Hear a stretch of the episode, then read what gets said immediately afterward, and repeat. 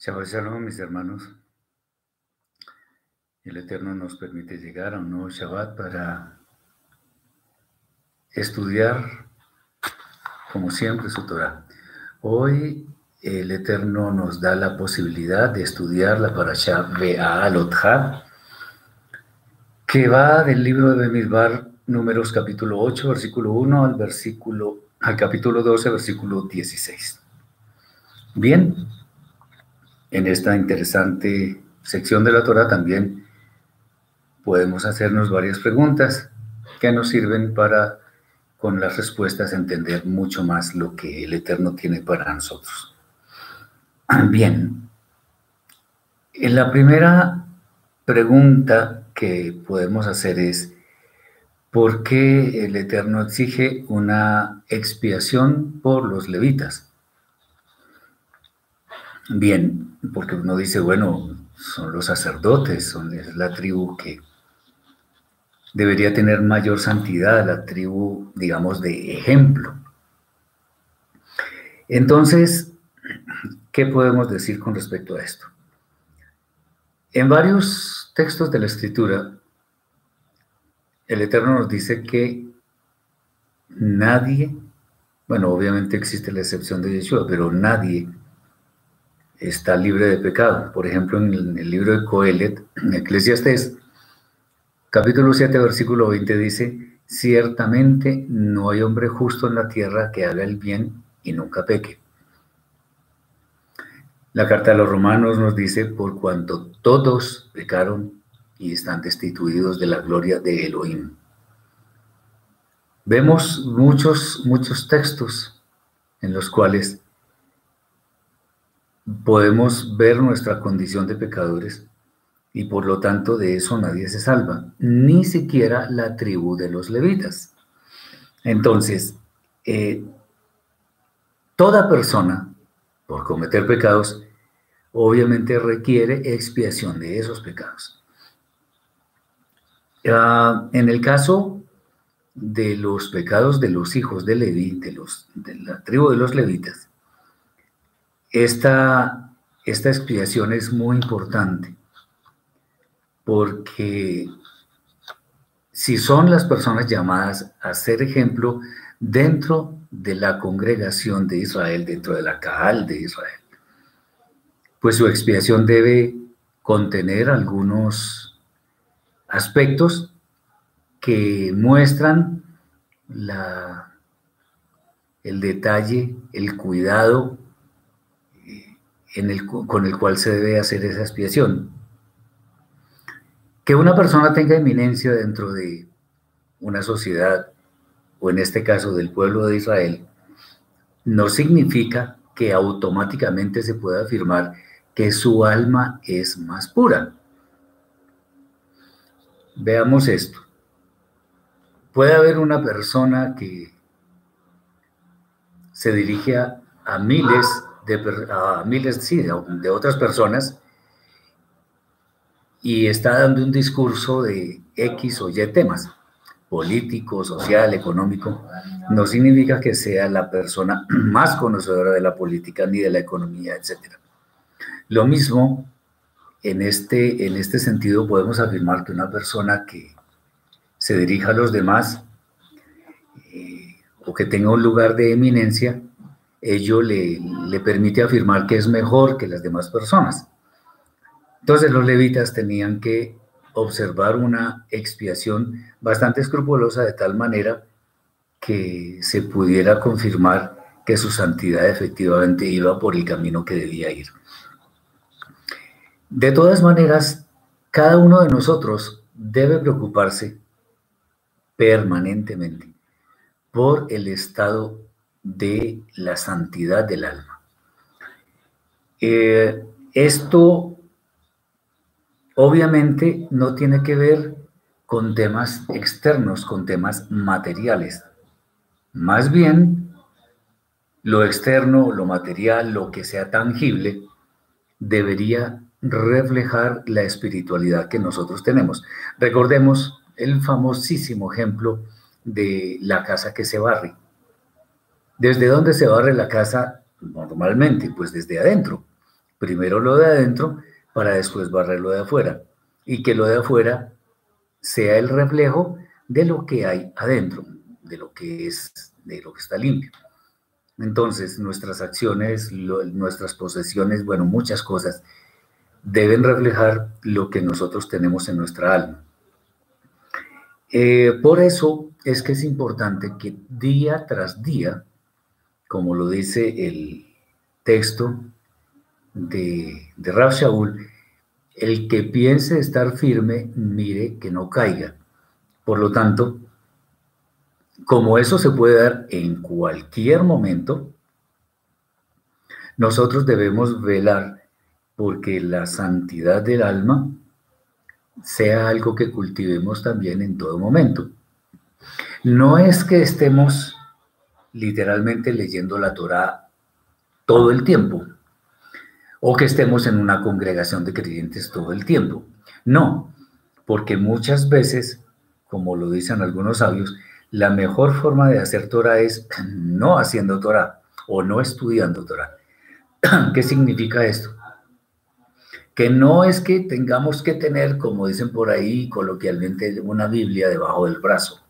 No, sino que las acciones que nosotros realizamos sean el reflejo de eso que está escrito en la Torah. Por eso todos los días nosotros, en nuestros pensamientos, en nuestras acciones, en, en todas las cosas, debemos ser suficientemente, digámoslo así también coloquialmente, como higiénicos, limpios, para que efectivamente el alma que nosotros poseemos pueda crecer a la estatura, como lo dice la escritura, de un varón perfecto.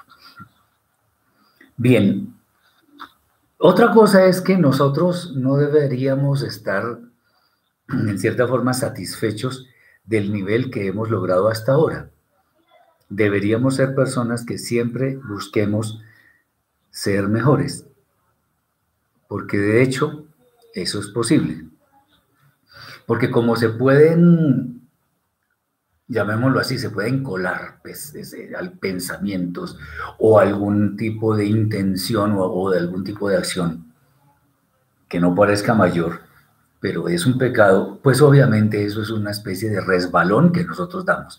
Entonces siempre, día tras día, debemos perfeccionar eso que el Eterno quiere en nuestra vida, que es nuestra santidad. Obviamente, todas las acciones que nosotros realicemos deben estar enfocadas a darle la gloria al Eterno. ¿Cómo es eso? Eh, debemos estar orando a toda hora, debemos estar alabando. No. Que todo lo que nosotros hagamos en la oficina, en la casa, en la congregación, con los hermanos, en, en la calle, todo eso debe mostrar que nosotros seguimos por el camino que conduce a la vida, que es el de la Torah. Muy bien. Otra pregunta que surge en, esta bella sección de la Torah, otra, otro tema es, ¿por qué el Eterno establece que los levitas mayores de 50 años ya no, no presten más su servicio? De hecho, 50 años, pues, todavía es una, una edad en la cual el ser humano está muy vital. Bueno, es cierto que cualquier servicio que nosotros prestemos al Eterno, directo o indirecto, es un privilegio. Pero el ser humano tiene limitaciones. Y nosotros no podemos pensar que en forma ilimitada podemos estar capacitados para prestar el servicio al Eterno. No porque en esta edad presente mientras no lleguen los juicios, mientras no llegue la vida eterna, vamos a tener muchas limitaciones, bien sea por enfermedades o por limitaciones físicas, la que sea. Entonces, eh, si el Eterno establece que esa es la edad para, para que ya no se siga sirviendo en el Mishkan y después en el templo, pues es porque eso es algo que se debe tener en cuenta. Es importante también tener claro que nosotros no hacemos todo perfecto durante toda nuestra vida. Hay cosas en las cuales tenemos mucha destreza, hay talentos, hay capacidades que, que se notan muy fácilmente. Bueno, pues eso no necesariamente va a durar toda la vida, porque como lo, hemos dado a entender, pues vienen limitaciones, la edad es algo que a pesar de que es, eh, digamos, a una edad avanzada como la de Moshe en ese entonces, 80, 90, en fin, siempre tuvo lucidez, pues no tiene la misma capacidad para hacer otras cosas que son necesarias para que en este caso la comunidad de Israel pudiera seguir en el estado en que el Eterno lo determinaba. El ser humano siempre tiene épocas en las cuales como que podría decir que son picos de plenitud. Entonces hay momentos en que el estado físico es el mejor, o la memoria, o no sé, la, capacidad que a ustedes se les ocurra. Pueden llegar a un punto máximo y después empieza a declinar. Eso sucede simplemente porque tenemos un, cuerpo que es eh,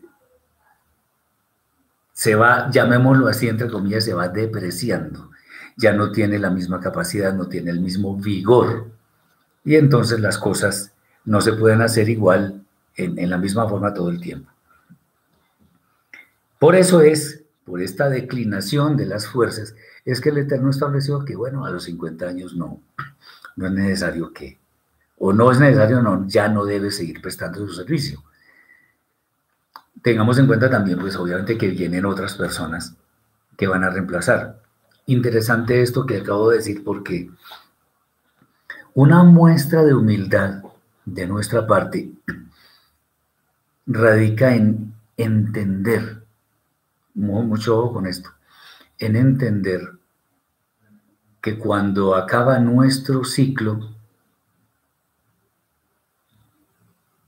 puede venir alguien que haga las cosas igual, eh, en la misma forma que nosotros, o incluso mucho mejores. Esto no es motivo para que tengamos ni envidia, ni, ni, tengamos depresión, ni cosas de ese estilo. No, simplemente es como la ley de la vida. Nosotros eh, terminamos de hacer algo porque ya no tenemos la capacidad de hacerlo en la misma forma siempre, pero vienen personas con más vitalidad que lo pueden hacer. Nada más veamos a Moshe. Moshe eh, fue reemplazado por Yoshua y no pasa nada. El pueblo entró a la tierra prometida, etc. Entonces, en el, en el tema de los levitas, pues obviamente el Eterno estaba considerando todas estas cosas para que estableciera una edad máxima en la cual se establecía el servicio, se realizaba el servicio algunos estudiosos han establecido que la madurez mental, al menos la madurez mental, viene incluso después de los 50, los 60 años.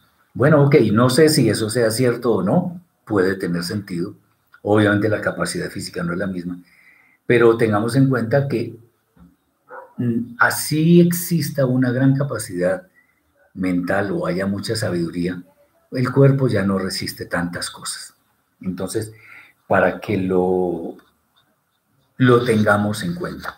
Además, cuando el Eterno establece cosas en las cuales nosotros no tenemos muchas explicaciones, en últimas, lo que podemos afirmar es, si el Eterno lo dijo, es correcto, es perfecto y yo lo obedezco. Pero bueno, de todas maneras, existe la posibilidad de que nosotros entendamos las cosas eh, como esta, de acuerdo con, con lo que hemos conocido durante toda nuestra vida, que el cuerpo se cansa, que el cuerpo tiene limitaciones, en fin. Bien. Hay otro tema que es interesante y es el, el, famoso Pesach Sheni, o sea, el segundo Pesach. Y la pregunta que hacemos acá es si tiene igual valor el segundo Pesach, o sea, el Pesach Sheni, que el primer Pesaj.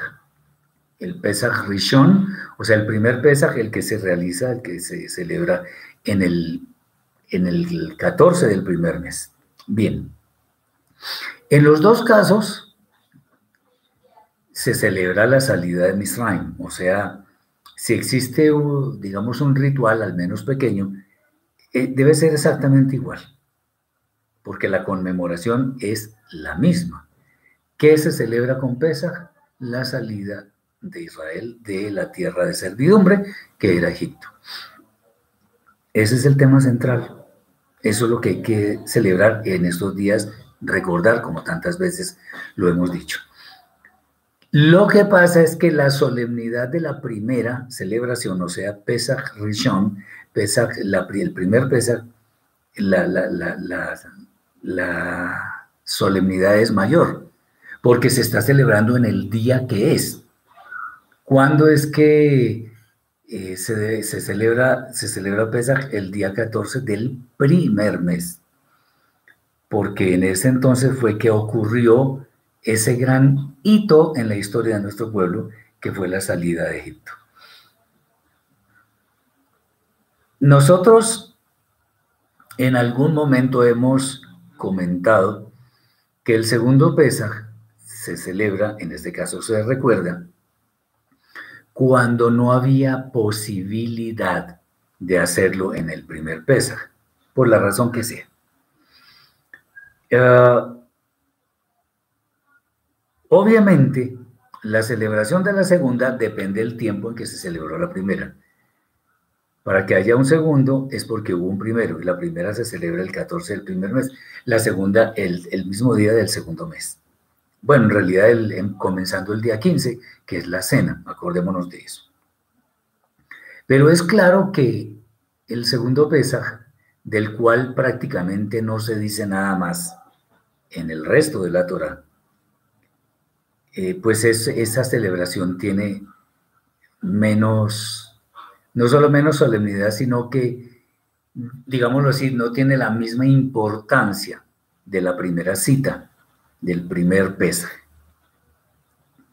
Pero cuando no se puede celebrar pesa el primer mes, entonces, bueno, está bien, lo celebramos el segundo mes.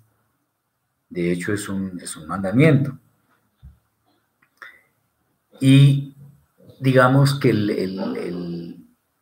la intención, la motivación con la cual se debe celebrar el segundo Pesach debe ser la misma del primero. Porque si no pudimos en la primera vez, entonces debemos esperar con ansias, con, con alegría, con grande expectación la llegada de la segunda fiesta o de la segunda fecha para celebrar Pesach. Simplemente es algo que tiene que ver directamente con nuestra identidad, con nuestra, y eh, digamos, con el apego que nosotros tengamos a la Torah del Eterno, que es la que establece finalmente todo esto. Si no recordamos Pesach, estamos implícitamente diciendo que no pertenecemos a Israel. Entonces es bueno que lo tengamos en cuenta. Eh, si la primera vez, por la razón que sea, por fuerza mayor, normalmente, no se puede, entonces tratemos siempre de hacer como la provisión para que de alguna forma tengamos la posibilidad de celebrarla la segunda vez. Bien, hay un tema que es único en la, en la, en la Torah, que es el tema de las trompetas de plata. Trompeta no es lo mismo que shofar. Lo que pasa es que, fíjense ustedes que si uno, si uno lee desprevenidamente los escritos sagrados, los, los profetas, la Torá, bueno, lo demás, uno ve que existen palabras que son la traducción de una palabra hebrea. Y por ejemplo, trompeta eh, en, este caso se, trata de, la trompeta de plata. Sin embargo, para nombrar el shofar, el cuerno de carnero, también lo traducen como trompeta. Es absolutamente equivocado porque eso no corresponde con la realidad. Bien, estas trompetas eran utilizadas para un propósito muy específico y está escrito así hazte dos trompetas de plata. De hecho, el, término del cuerno de carnero es shofar. El, término para trompetas es hatzotzerot. Hatzotzerot. Hazte dos trompetas de plata, de obra de martillo las harás, las cuales te servirán para convocar la congregación y para hacer mover los campamentos. Eso está en Bemidbar, números, capítulo 10, versículo 2. Entonces, el shofar es para otros temas. Eh, además, las, trompetas eran elaboradas en metal, y eso significa que no provenían de un animal, cosa que sí sucede con el shofar, que es cuerno de carnero. Eh, los sonidos son diferentes y el propósito es diferente. Fíjense ustedes que aquí dice que cuando se vaya a mover la, congregación, o sea, cuando el pueblo se desplazaba en sus etapas por el desierto y se tocaban las trompetas, eso significaba que el pueblo se iba a mover. Simple y llanamente es eso. Ahora, ¿por qué hoy en día no, digamos, ese mandamiento no, no se está cumpliendo? El de tocar las, las trompetas de plata. Bueno, esta, esta misma, como muchas otras, depende de que se den todos los elementos. En este caso, por ejemplo, la existencia del Mishkan. No está el Mishkan, no están los objetos sagrados que se iban a mover. Además, el pueblo de Israel no está congregado en un solo lugar, sino en, todo el mundo. Por eso, eh, esa ordenanza no es viable obedecerla hoy en día, porque no aplica, porque no estamos en el mismo contexto. Entonces, si las, las trompetas servían para que el pueblo se moviera, en algún caso particular también para ir a la guerra contra los enemigos, en algunos casos. Ese, ese mandamiento se cumplía cuando Israel era una sola cosa, una sola alma, digámoslo así. No, ahora están en todos los confines del mundo. Estamos en todos los confines del mundo. Bien. Por lo menos en esta edad presente difícilmente se puede volver a cumplir esta misma. Es muy claro y no, no podemos asegurar que este mandamiento hay que cumplirlo, porque no se puede. Muy bien. Pasamos a otro tema interesante y es el que se refiere al suegro de Moshe. ¿Por qué prefiere Itro, el suegro de Moshe, no seguir con él en, la, en el resto de la travesía que el pueblo de Israel iba a hacer en el desierto? Bueno, aquí es claro que la Torah nos dice que el suegro de Moshe siguió su propio camino. No dice para dónde simplemente se apartó. Ahí vemos varias cosas y es que si, si nos ponemos a analizar un poco, pues no se habla de, de una labor que se fuera a cumplir, no, no se dice el destino final, el por qué. Sin embargo, algunas opiniones de los sabios de Israel esta la compartimos plenamente. No significa que es que tenga que ser así, pero suena bien. Vamos a decir por qué. Pues no siguió y tró el camino con Moshe porque posiblemente él quería también motivar a su propio pueblo a que siguieran al Eterno, que dejaran el camino de la idolatría. Y eso obviamente es muy loable porque fíjense ustedes que si nuestra vida, yo al menos trato de ponerlo en práctica, si nuestra vida sirve para que al menos una persona se salve y entre a la vida eterna, entonces nuestra vida ha tenido sentido. Si somos instrumentos para que una persona llegue al camino de la verdad y eh, digamos, conquiste, por decirlo de alguna forma, la vida eterna, nuestra vida valió la pena. Es, digamos, el, acto de mayor bendición que nosotros podíamos negar a nuestros hermanos. Eh, el hermano Luis Carlos dice, entonces, ¿dónde quedan las palabras del Eterno donde Él dice que el lugar donde los enviaré desde allá me celebrará las fiestas del Eterno? Eh, muy bien, esta pregunta es muy buena. Entonces, si, si vamos a celebrar, por ejemplo, eh, Pesach o Shavuot o Sukkot o lo que sea, entonces, ¿qué dice ahí? Ahí ordenan el Eterno ordena hacer ofrendas animales en el lugar donde Él ha puesto su nombre. Y el lugar donde ha puesto su nombre no es la casa de nosotros, ni es una iglesia de tantas que existen, y no es en cualquier ciudad, sino en la ciudad de Jerusalén. Entonces eso hay que interpretarlo de acuerdo con el contexto. Si nosotros no vivimos en Jerusalén, pues no lo podemos hacer así. Tenemos que recordar. Y como no está el templo en pie y, en consecuencia no está el sacerdocio levítico oficiando, pues tampoco podemos hacer ofrendas, entonces no podemos celebrar, sino recordar. ¿Qué es lo que hacemos normalmente? Recordamos Pesach, recordamos Yom Teruah, recordamos Sukkot, recordamos todas las fiestas. ¿En dónde? Donde estemos. Y eso es lo que debemos hacer pero la celebración técnicamente, como la Torah lo dice, no se puede hacer porque entonces todo el mundo tendría que ir a Jerusalén a celebrar las fiestas. En, eh, o sea, eh, en el entendido de que existe el templo, de que está el sacerdocio levítico oficiando, de que hay animales sin defecto que se van a ofrecer por los pecados del pueblo y todo aquello.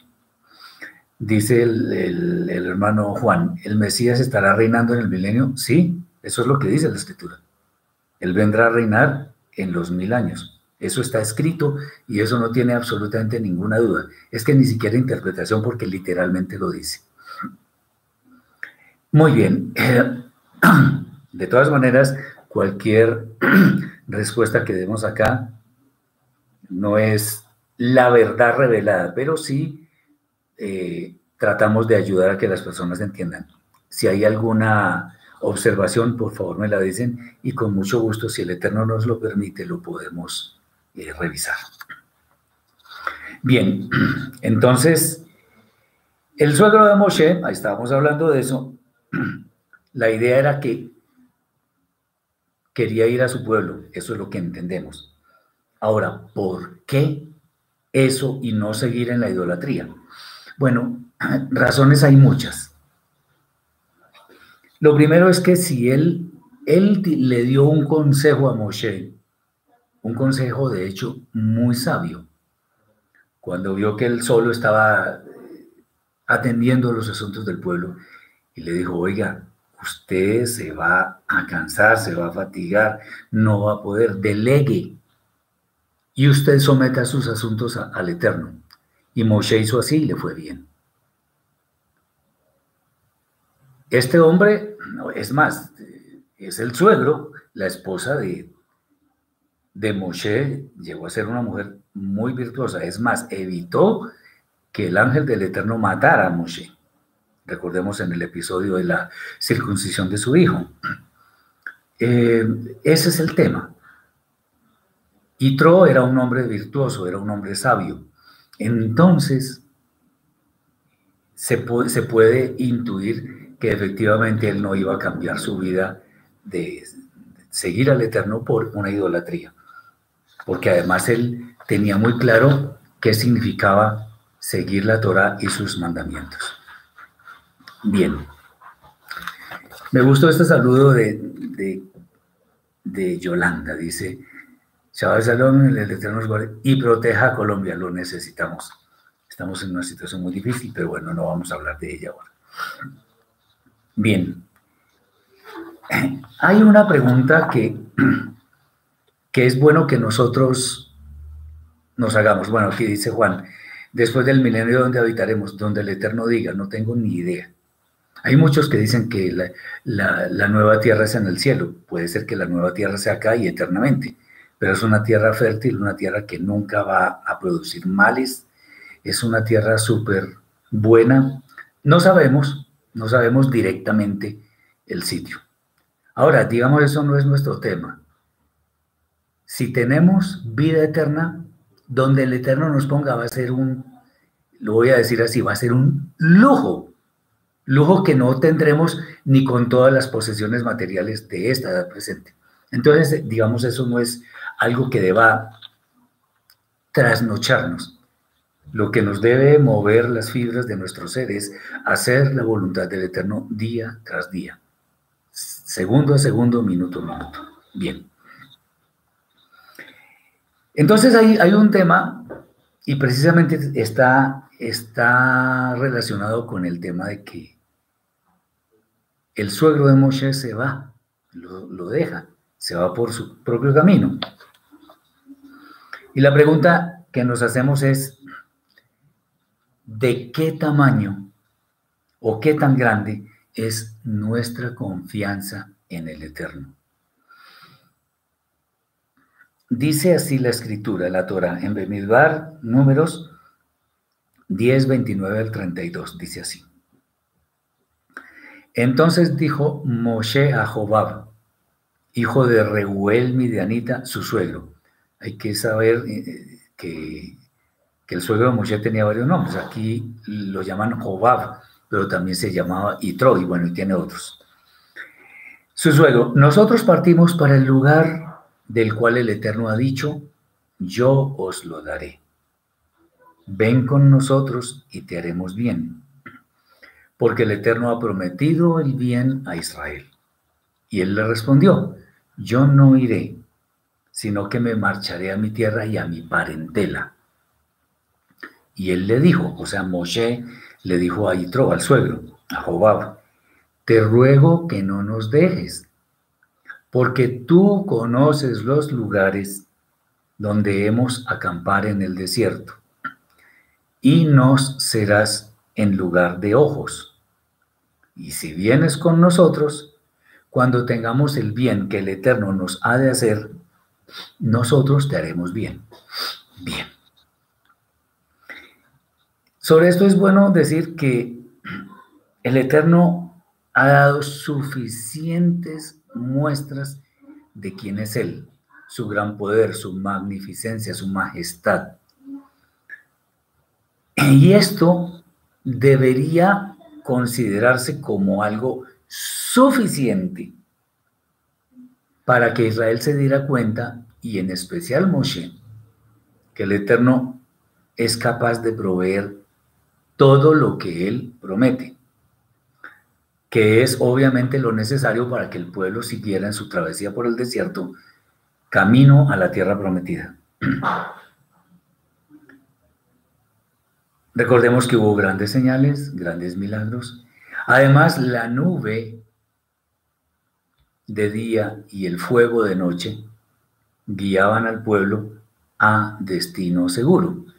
Recordemos por allá en la Parashá de la número 16, cuando el pueblo salió y llegaron a puertas del Yamsuf, del mar de Juncos, el que mal llaman Mar Rojo. ¿Cuál es el tema acá? el pueblo empezó a quejarse. Se quejó, ay, allá vienen los egipcios y al frente está el mar, nos vamos a morir, no, terrible. Y el Eterno le dijo a Moshe, ¿qué clamor es ese? Coja su vara, levántela, abra el mar y pasen por ahí y listo. El pueblo tenía mucha desconfianza. Claro, obviamente en ese momento, llamémoslo como, o digamos más bien que podemos en cierta forma, más que justificar, entender ese miedo que tenían. Ok, todavía la, la, la santidad que se requería pues no había llegado a su plenitud. Apenas estaban saliendo de esclavitud para llegar a ser libres pero habían visto grandes señales, grandes milagros, portentos. no solamente en la travesía por el desierto, sino especialmente cuando salieron de Egipto.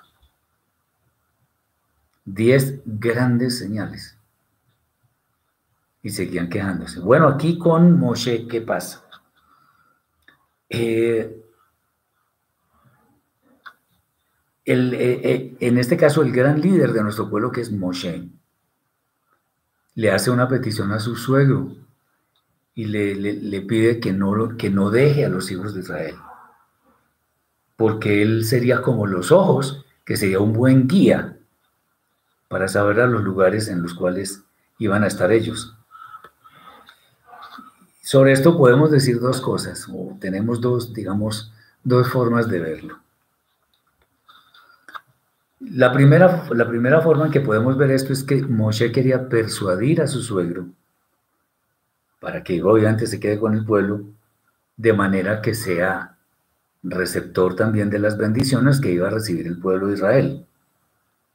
Esta es una buena razón para insistirle que se quede. Y, y pues sin duda era la mejor opción. ¿Por qué no decirlo? Era la mejor opción.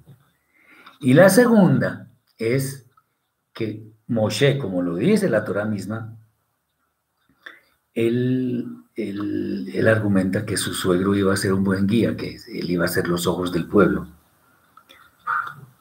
Bueno, aquí es donde está el problema, porque Moshe dice que, que el suegro podría ser un buen guía.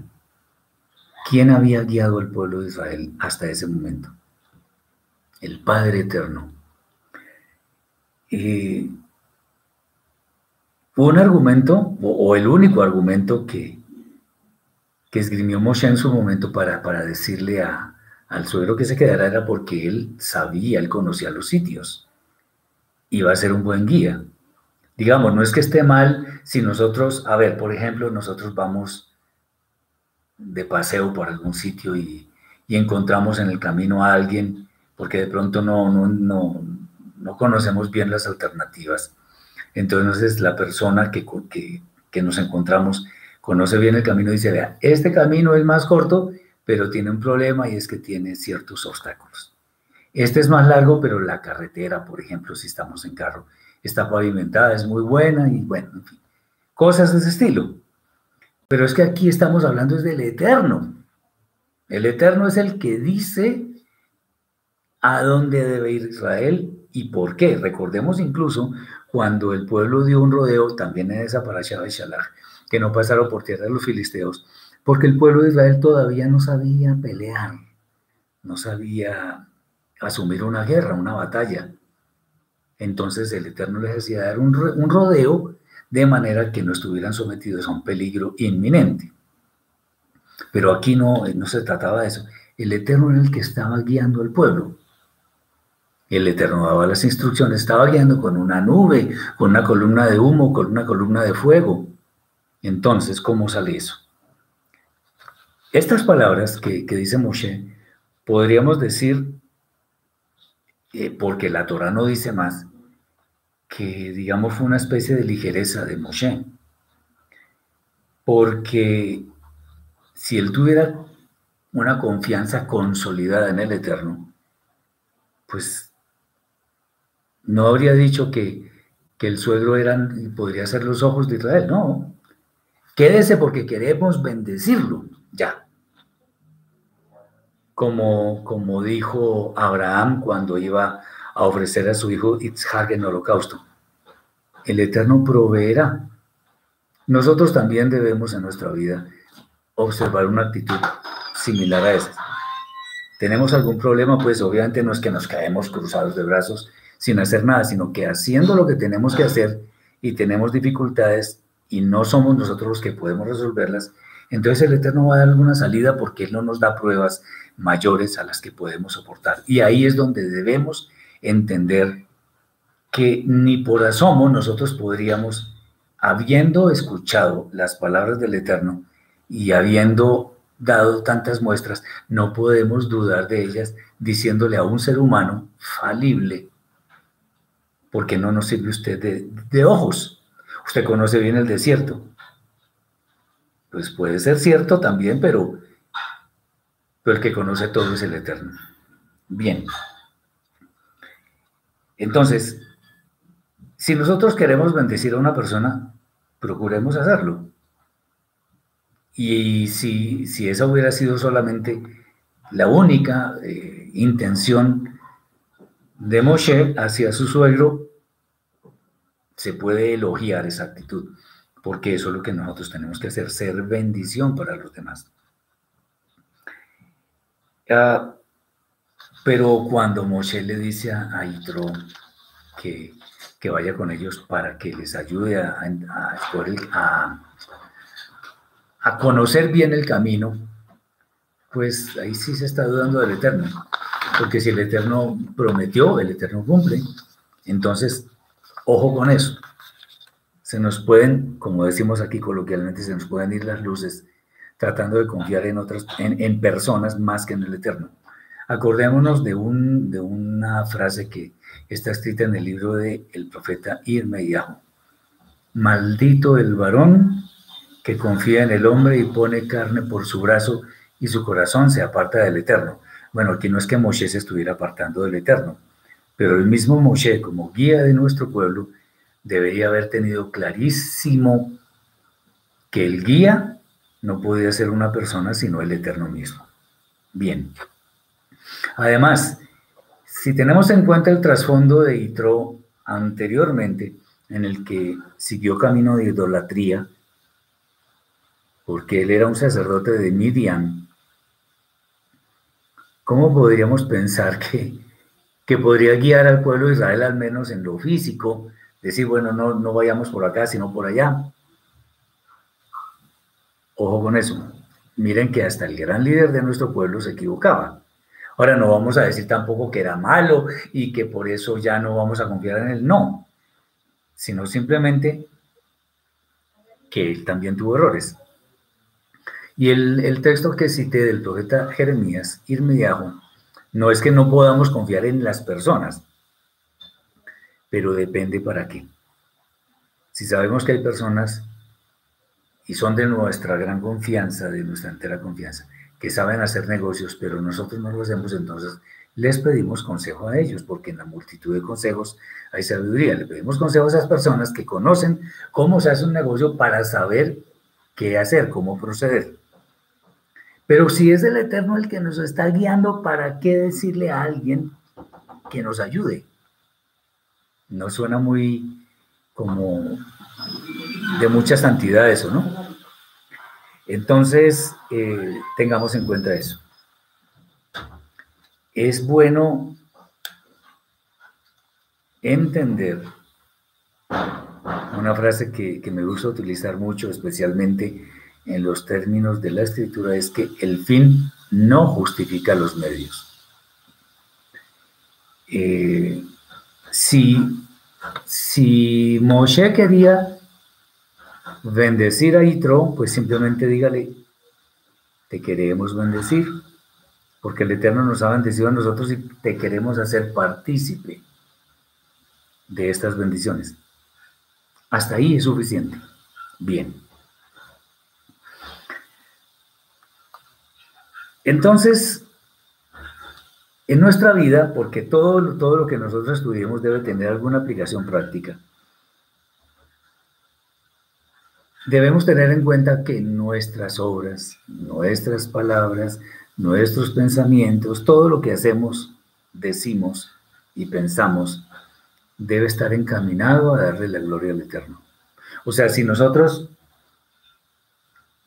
tenemos dudas respecto de no sé, de, alguna actividad, algún negocio, algún proyecto, algo. Debemos pedir al Eterno que nos ilumine para que podamos tener sabiduría al escoger la opción que nos conviene más para que nos vaya bien. Eso es simplemente. Eh, nosotros, como creyentes, tenemos ante nosotros mismos, ante adelante, atrás, a, todos los lados, tenemos muchos testigos de nuestras obras.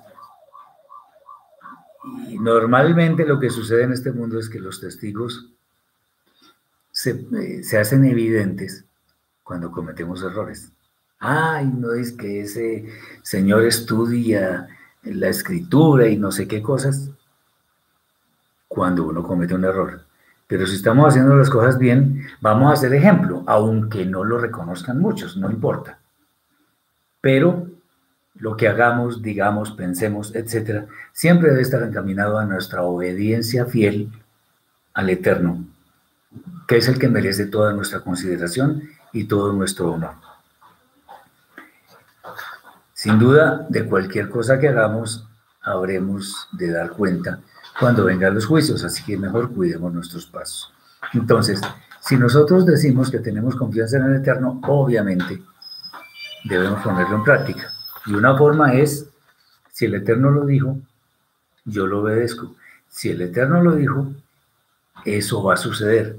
Si el Eterno lo dice, nadie lo puede cambiar. Muy bien. Otro de los temas que aparecen en esta parasha tiene que ver con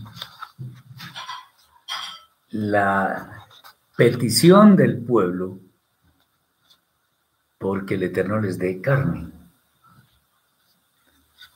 Y entonces nos preguntamos, ¿por qué el pueblo pide carne al Eterno si tenían suficiente?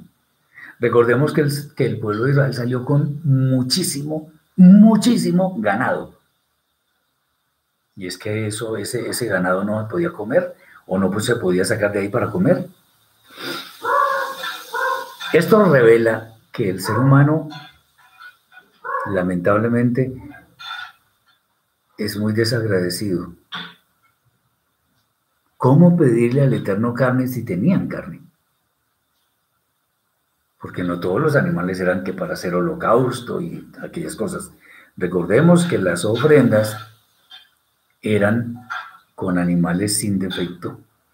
Y de pronto si algún animal tenía algún defecto, pues no se podía ofrecer, se podía comer seguramente, pero no se podía ofrecer, porque para el Eterno es lo mejor. Pero tenían muchísima carne, mucho ganado, y sin embargo están pidiéndole carne al Eterno. Hay algo muy importante que se puede ver acá en esta situación. Cuando en forma desmedida anhelamos lo material, eso nos puede cegar el entendimiento o nos, puede, nos lo puede anular casi. Acuérdense lo que está escrito en la primera carta a Timoteo, que raíz de todos los males es el amor al dinero, el cual, deseando algunos, fueron llenos de males y de todas esas cosas. Aquí pidiendo carne. Bueno, eh, si nosotros anhelamos esas cosas materiales en forma desmedida, vuelvo y lo digo, no, puede haber algo muy normal que uno quiera tener algo, una casa o qué sé yo, pero cuando ya queremos tener una mansión enchapada en oro o qué sé yo, exagerando un poco, pues por ahí no es la cosa. Evitemos que esos deseos de la carne nublen nuestro entendimiento. Recordemos, por ejemplo, que el Eterno dio el man, lo que llaman el maná, pero realmente es man. Y esta comida era no solamente muy nutritiva, sino era, era celestial, literalmente. Venía del cielo. No había impureza en ella. Pero como siempre, ese enemigo tan poderoso que tenemos, que es nuestra propia mala inclinación, llevaba a las personas a, desear incluso lo que ya tenían, pedir comida, pedir eh, carne. Tenían mucha carne disponible, pero pidieron carne. Y obviamente estas quejas habían de traer, habrían de traer grandes consecuencias como se verá después. Entonces, si nosotros estamos cegados, literalmente, porque queremos algo y queremos eso y queremos eso, bueno, vamos a tener problema con el Eterno. Entonces, tengamos en cuenta que nosotros como creyentes hemos sido obsequiados en una forma generosa por parte del Eterno. Tenemos grandes cosas. Tenemos la vida, tenemos la capacidad de poder entender lo que está escrito en la Torá. Tenemos la posibilidad de entrar a la vida eterna en la cual un segundo vivido allá es mucho más glorioso que toda una vida vivida en esta presente, aún con privilegios materiales y en sobreabundancia. Lo que tenemos es para que le agradezcamos al Eterno en todo momento. Gracias, Señor, por mi familia. Gracias por, la, por el techo, por la vivienda que tengo. Gracias por el salario que me pagan. Gracias por la sanidad de, mi cuerpo. Gracias por, por tantas cosas tenemos que agradecer. Entonces, a veces se pierde el rumbo por cuestiones pasajeras y que nos, literalmente nos ciegan. Hay que tener mucho cuidado con esto. Entonces, si el Eterno nos ha dado tantas cosas, le plació dárnoslo para que lo disfrutemos en la forma adecuada. Entonces, una forma de no estar inmersos en esa situación de pedir y pedir y pedir cosas que muchas veces no necesitamos, es dedicar con todas las fuerzas de nuestro corazón, eh, dedicarnos a, a servir al Eterno, a obedecerlo, a disfrutar de todo en una manera lícita, a disfrutar todo dando gracias, a disfrutar todo para nuestro propio bienestar, que nos sirve para que podamos servir en la mejor manera. Bueno, relacionado con esto, entonces, ah, quieren carne, ok. El Eterno envió una, un número gigantesco de codornices. ¿Por qué? Ya hemos dicho, el, pueblo tenía, tenía mucha comida, tenía mucha, mucha carne. Pero entonces insisten tanto que el Eterno dijo, ah, bueno, entonces Ahí les van sus codornices. Y eso demuestra que el Eterno está en capacidad de hacer lo que le plazca. Él no tiene limitaciones. Él puede hacerlo. Eh, al enviar codornices, al pueblo le debería haber quedado claro que al Eterno no le cuesta ningún trabajo satisfacer nuestros deseos si eso es lo que Él quiere. No importa, Él no tiene limitaciones. El Eterno es fiel y esa fidelidad le llevaba a guardar a su pueblo, a cuidarlo, a darle la manutención diaria para que no se cansaran, para que no tuvieran limitaciones, para que no tuvieran hambre, sed, etc. Eh, pero el problema está en que el, pueblo, otra vez, cegado por sus deseos carnales, pues no vio todo eso que el Eterno le había concedido. Porque riquezas tenían en gran manera, ganados los que queramos, familias abundantes. O sea, el pueblo estaba lleno de bendiciones y sin embargo querían más. Eh, entonces, ¿cómo se puede ver esto de las codornices? A pesar de que el Eterno estaba demostrando que sí podía conceder al pueblo lo que quería, en realidad eso se convirtió en una lección que seguramente no iban a olvidar. Porque esas codornices en tanta abundancia se convirtieron en, en castigo para Israel porque muchas personas morían, muchas personas, o sea, veían, deseaban más de lo que tenían. Y las mismas codornices que el Eterno envió eh, por su mano generosa se convirtieron en, objeto de, muerte para muchos. Tengamos en cuenta que si nosotros obedecemos al Eterno, no vamos a tener digamos, o si no vamos a tener escasez de muchas cosas. Y sobre todo, no vamos a ser avergonzados ni en público ni en privado. Marcela dice que se quejaron del maná. Sí, también. Porque hay otra vez, todos los días comiendo maná, todos los días. Algunos sabios dicen que el maná podía adquirir el sabor que, que la persona quisiera. Eso no lo dice la escritura, pero no sería raro, aunque yo no lo afirmo porque la escritura no lo afirma. Puede ser. Pero se estaban quejando de todo, o sea, estaban quejando de la comida que llevaban, que era abundantísima. Y seguramente incluido el maná. Ese es el problema. No es que se hayan cansado de comer eh, en general, sino que se cansaron de comer lo mismo. Y era una comida celestial. Imagínense, el Eterno que nos considera maná ahora. Qué bendición, porque es una comida que no, no se corrompe. Es una comida pura, perfecta. Pero bueno, lo que sucedió fue lo que sucedió. Esto nos debe llevar a nosotros a revisar la calidad de alma que tenemos. ¿Cómo así? Bueno, el alma, el alma es la que nos lleva a pensar, a desear, a querer en, en demasía muchas cosas. ¿Y por qué? Luego el Eterno dejó que, o sea, no permitió que, o no podía mejor, satisfacer al pueblo. Claro que lo podía hacer.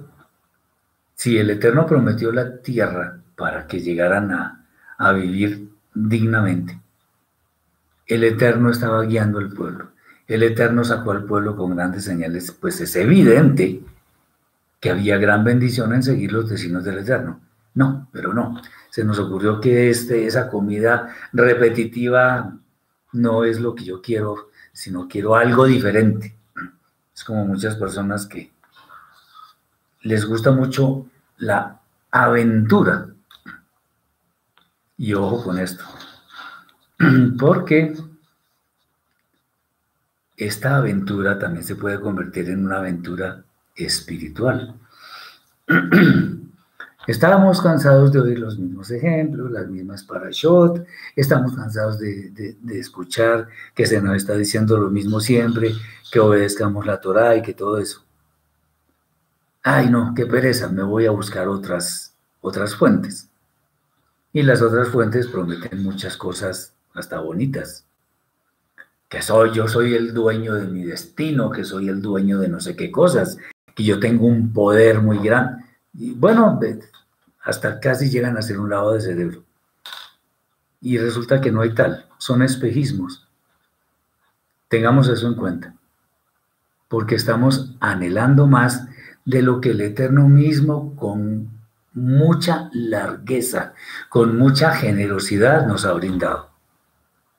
O sea, ese es el equivalente a, que, a, que, a, lo que hacía el pueblo en pedir O sea, nosotros vamos a pedir carne teniéndola vamos a pedir, ya no, ya no queremos tener solamente la casa donde vivimos, sino, bueno, pues si podemos tener más propiedades para tener una mucha mejor vida, bueno, perfecto. Pero si queremos tener el palacio, no sé qué, voy a, a, trabajar para tener no sé cuántas propiedades. No, porque entonces estoy perdiendo el tiempo en dedicar a la a agradecerle al Eterno, en dedicarme a servirle mejor, y a aprender Torah, que es la que me da sabiduría. Eh, aquí dicen los hermanos, es que desde el principio ha sido así, Eva en el Edén, en el paraíso en perfección y vio el fruto prohibido, lo deseó y lo tomó. Exacto, buen ejemplo. Acordémonos de posteriormente ya cuando muere Moshe y ya queda Yoshua al frente. Acordémonos de Aján, que codició un manto babilónico por allá. ¿Y cuál fue el fin de Aján? Pues lo apedrearon, porque por culpa de él, por culpa de hacer lo que no era debido hacer, el pueblo sufrió una derrota. Eso es muy peligroso. Ahora ahí es muy peligroso sobre todo si una persona que está en eminencia da ese mal ejemplo de anhelar en forma insistente eh, cosas adicionales que no solamente no traen ningún beneficio espiritual, sino que le van a llevar a desear más y más y más y a nunca saciarse. Eso es un problema. ¿Qué dice Rav Shaul en una de sus cartas? Lo que hemos recibido, estemos contentos con eso. No es que seamos resignados, no. Si el Eterno me dio esto, eso es lo que voy a disfrutar. Si me puede dar más, o si me, si me puede, no, si me quiere dar más, bienvenido sea y bendito el Eterno. Pero no, no voy a, a quitarme del camino, sino que Él me da, yo lo disfruto, lo comparto, en fin, pero no me desvío del camino que lleva a la vida. Esto es lo, lo, lo, lo importante. Tengamos en cuenta que el Eterno nos está viendo y nos está viendo en, en todo momento. Muy bien. Finalmente, vamos a hablar de un tema corto, pero no menos importante. Y es por qué estuvo mal de parte de Moshe y de Miriam, sus hermanos, del Aarón y, y Miriam hablaron mal de Moshe, ellos eran sus hermanos. ¿Por qué eso estuvo mal? ¿Por qué estuvo mal por parte de Aarón y de Miriam hablar de Moshe? Bueno, al menos en el, bueno, no al menos, sino que era más evidente en el tiempo de Moshe que él como líder, y obviamente en el transcurso del tiempo iba a suceder, era evidente que Moshe había sido escogido directamente por el Eterno. Y en nuestras vidas de ninguna manera es aceptable que cuestionemos, pongamos en duda lo que el Eterno ha decidido. Si el Eterno decidió es porque eso es lo mejor. De eso no tengamos la menor duda. Él decidió, eso es. ¿Por qué? ¿Por qué insistimos en, en dudar de lo que el Eterno hace? Eh, otra vez la mala inclinación es la que lleva al ser humano a ir más allá de donde debería ir. Pues igual tenemos la libertad de pensar, de hacer, de decir. Somos libres. Yo puedo decir lo que quiera. La pregunta es, ¿es bueno? ¿Es necesario? ¿Edifica a las personas? ¿Me sirve para mi vida? Una cantidad de preguntas que podríamos responder antes de nosotros emprender alguna cosa. El Eterno lo que quiere es que nosotros nos mantengamos, que nos mantengamos en el camino. Es mejor, entre comillas, la rutina de la obediencia fiel a la aventura de hacer cosas que están por fuera de la Torah, sin lugar a dudas. Entonces, el caso de, los hermanos de Moshe, lo que cometieron fue un pecado gravísimo, que es el de la Shonara, lengua maligna. Cuando nosotros saltamos el cerco de la Torah, estamos queriendo convertirnos en jueces de las demás personas y que nuestro juicio es el justo, es el verdadero. ¿Por qué? ¿Por qué juzgamos ligeramente? Porque suponemos que las personas hacen o dicen tal o cual cosa. ¿Por qué no esperamos a que existan las evidencias? ¿Por qué le creemos tanto al chisme? ¿Por qué nosotros no dejamos que sea el Eterno el que resuelva las cosas y nosotros no nos contaminamos con esa cosa tan horrible que es el chisme, porque eso fue lo que hicieron los hermanos de Moshe y tuvieron su merecido, especialmente Miriam. Si nosotros queremos saber qué pasa con un hermano que aparentemente está cometiendo una mala acción, pues no lo descalifiquemos de entrada.